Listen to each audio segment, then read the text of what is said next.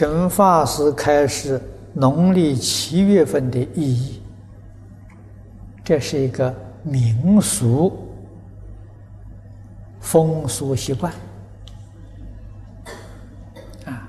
那么在佛法里面呢，这个农历七月啊，它有一个特别的意义，那就是结下安居啊。这每年的七月，世尊在世。他的弘法利生活动的区域，大多数都是在印度恒河流域。这个地区夏天是雨季，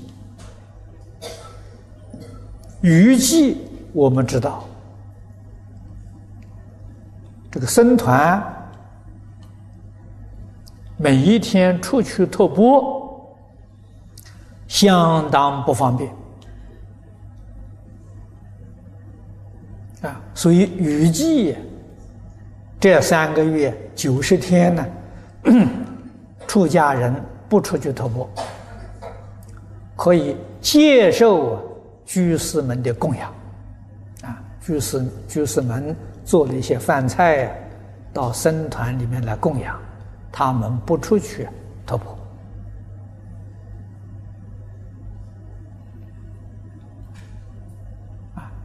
这三个月当中啊，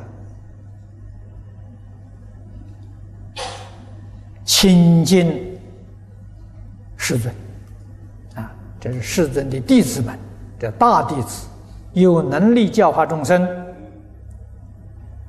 在平常啊，都散开啊，到各个地区去弘法利生啊，那个时代。没有这些传播的工具，所以佛就派学生到各个地方去讲经说法。但是每一年呢，下安居的时候回来，回来就好像我们现在所讲的再教育也是有集训的一个意思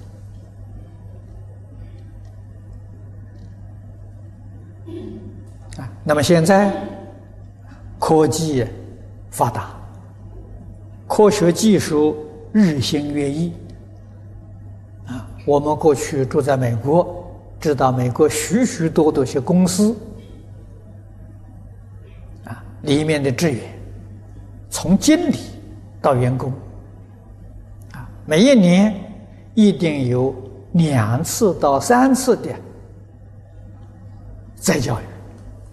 接受啊更新的科学技术，他如果不从事再教育，他就跟不上了，他就会被淘汰掉了。啊，是佛家的时候，这是下安居的三个月是属于再教育，啊，把这个这个些呃老的同学在各个地方弘法利生的召集回来的时候。